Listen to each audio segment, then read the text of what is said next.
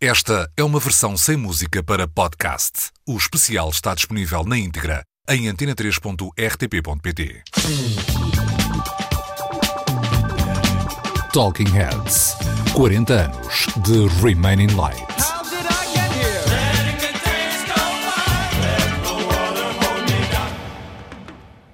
Nova York, no final dos anos 70, era uma metrópole fervilhante. Disco, punk, hip-hop, música latina, africana, contemporânea e experimental cruzavam-se em espaços frequentados por artistas plásticos, performers, atores e pensadores, num diálogo que gerou cineastas como Jonathan Dim, Susan Seidelman ou Jimmy Armouche, artistas plásticos como Jean-Michel Basquiat ou Keith Haring e bandas como Sonic Youth, Liquid Liquid, James Chance and the Contortions, Kid Creole and the Coconuts ou Talking Heads entre muitos outros. Formados em 1975, os Talking Heads lançaram o primeiro álbum 77 em 1977. Nos três anos seguintes, editaram três discos produzidos por Brian Eno: More Songs About Buildings and Food, Fear of Music e Remain in Light. Todos históricos, representando a fase de ouro, mas Remain in Light com brilho especial. Remain in Light saiu em outubro de 1980. É fortemente influenciado pelo afrobeat do nigeriano Fela Kuti, cuja música Brian Eno apresentou ao grupo durante as gravações de Fear of Music. Aphrodisiac, álbum de Fela de 1972, terá mesmo servido como base de trabalho para os Talking Heads fazerem o disco e em algumas reedições em CD de Remain in Light há uma faixa chamada Fella's Riff, não incluída na versão original por estar inacabada. A influência africana em Remain in Light manifesta-se logo nos primeiros momentos. Born Under Punches é a faixa de abertura. Incorpora elementos de I Zimbra do álbum Fear of Music, o terceiro dos Talking Heads.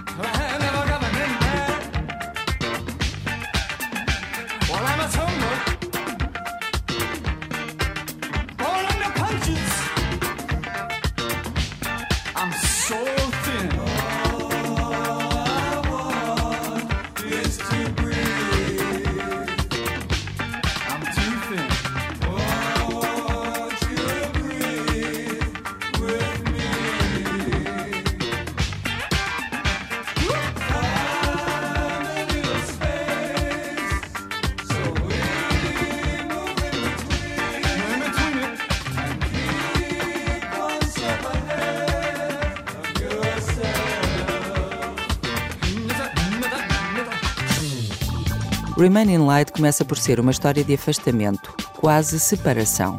Depois da intensa digressão de Fear of Music, o álbum anterior, Chris Frantz e Tina Weymouth, um casal, respectivamente baterista e baixista dos Talking Heads, decidiram tirar umas férias nas Bahamas para reconsiderar a relação e os Talking Heads sentiam-se controlados por David Byrne. Envolveram-se em rituais voodoo, tornaram-se amigos de músicos da dupla Sly and Robbie, aprenderam percussão e acabaram por comprar um apartamento por cima do Compass Studio de Chris Blackwell, o patrão da Island, o mesmo estúdio onde tinham gravado o segundo álbum More Songs About Buildings and Food. David Byrne e Jerry Harrison acabaram por aparecer e os Talking Heads decidiram reinventar-se. Brian Eno ainda não estava em cena. Chegaria umas semanas mais tarde, relutante em trabalhar com a banda pela terceira vez. Numa tentativa de libertação do método de trabalho habitual, em que Byrne era autor das canções, os Talking Heads decidiram anular os egos em favor do coletivo. A expressão é do próprio Byrne. Houve alguns extras, como Adrian Belew para a guitarra, a cantora Nona Hendrix para fazer coros, John Hassel para trompete e outros sopros, e até Robert Palmer dá uns toques na percussão.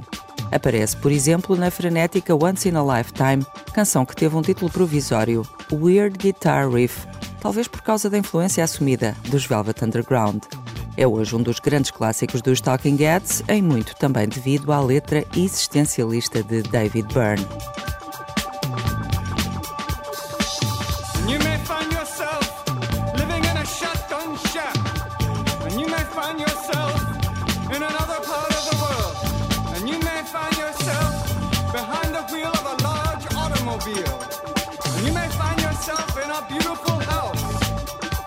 With a beautiful wife.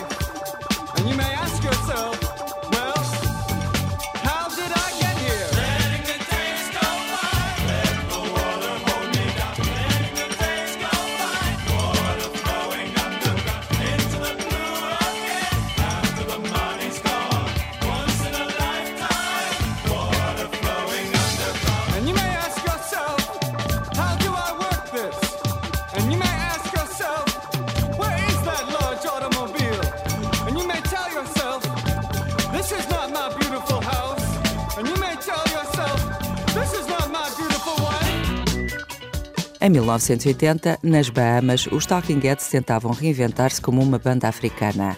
Estavam fixados nos polirritmos, na música de fela e na ideia de groove. Chris Frantz e Tina Weymouth estarem fascinados por percussão e voodoo e David Byrne ter trabalhado com Brian Eno no álbum My Life in the Bush of Ghosts, pouco antes de começarem as gravações de Remain in Light, também deve ter ajudado. My Life in the Bush of Ghosts é, segundo Brian Eno, um exercício de psicadelismo africano que recorre a gravações de várias fontes, incluindo sermões de pregadores.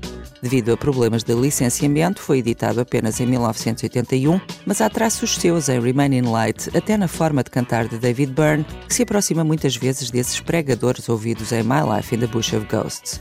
Além disso, mostra a influência do rap de Curtis Blow Away the Breaks, um single de 1980 que Chris Frantz tinha oferecido a David Byrne e que ele terá usado como fonte de inspiração, entre outras, quando estava em Nova York com um bloqueio criativo a tentar escrever letras para os instrumentais entretanto já gravados de Remain in Light. Em 1980, o hip hop também estava no radar dos Talking Heads, e isso nota-se.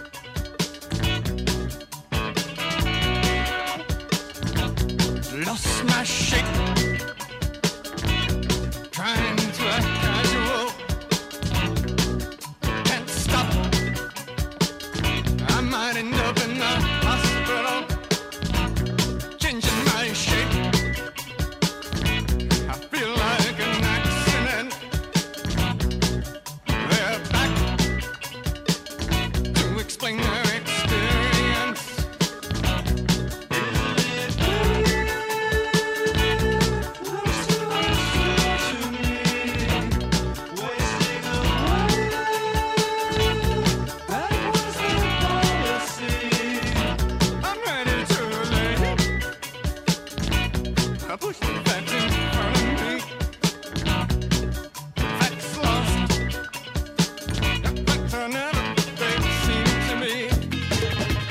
O método de produção de Remain in Light foi complexo. Culpa de Brian Eno, que queria celebrar o mundo fantástico em que vivemos e decidiu fazê-lo por camadas.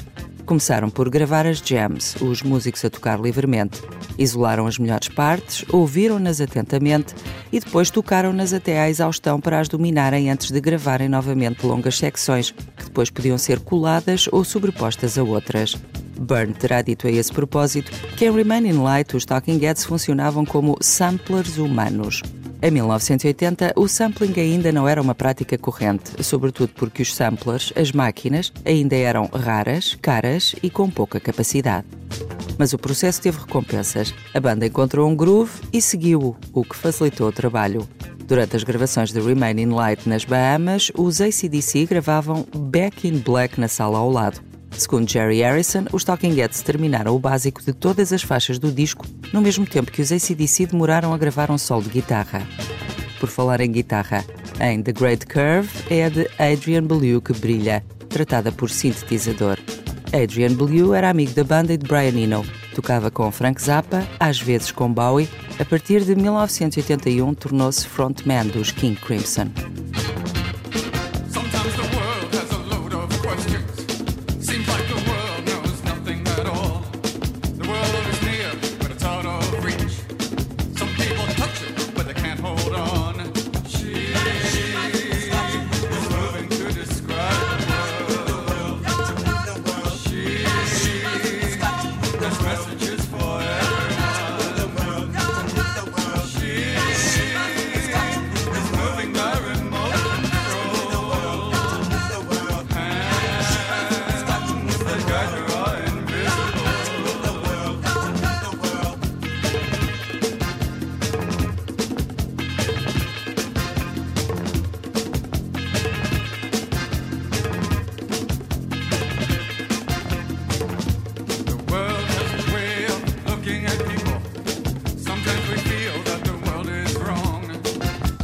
Remain in Light continua iluminado 40 anos depois do seu lançamento em outubro de 1980. O título facilita o trocadilho, mas é verdade. E já agora, Remain in Light quase se chamou Melody Attack, em homenagem a um videojogo japonês de que a banda gostava muito. É um disco ousado nas intenções, no processo e no resultado, até na capa concebida por Chris Frantz e Tina Weymouth com a ajuda do MIT, inspirados precisamente nesse videojogo japonês. Remain in Light ficou como paradigma dos Talking Heads e da cena de Nova York de finais de 70 e inícios de 80, influenciando gerações de músicos. Nota-se no LCD Sound System de James Murphy, por exemplo, ou de forma literal na cantora do Benin, Angelique Kidjo, que em 2018 fez a sua versão de Remain in Light, devolvendo de algum modo a releitura africana de um disco que, na sua origem, queria mesmo soar a África. Remaining Light é profundamente marcado pelo colorido rítmico e pelo modelo de Fela Kuti, mas tem uma segunda parte mais lenta. O funk continua lá, mas é menos africano, mais dupado. Na edição em vinil é mais fácil perceber porque se trata de lados diferentes, mas Remaining Light começa a baixar as luzes e a diminuir o ritmo com Houses in Motion, canção com trompete e arranjos de John Hassel. John Hassel definiu o conceito de música do quarto mundo, combinação de música étnica e eletrónica, de passado e futuro, no álbum de 1980 Fourth World Volume 1 Possible Worlds, que assinou com Brian Eno. Foi também Eno que o convidou para Remain in Light. Na verdade, sendo dos Talking Heads, Remain in Light é uma obra coletiva.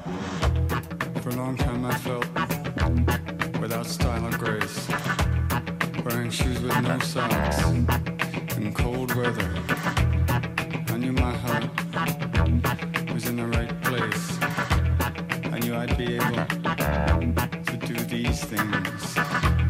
As we watch him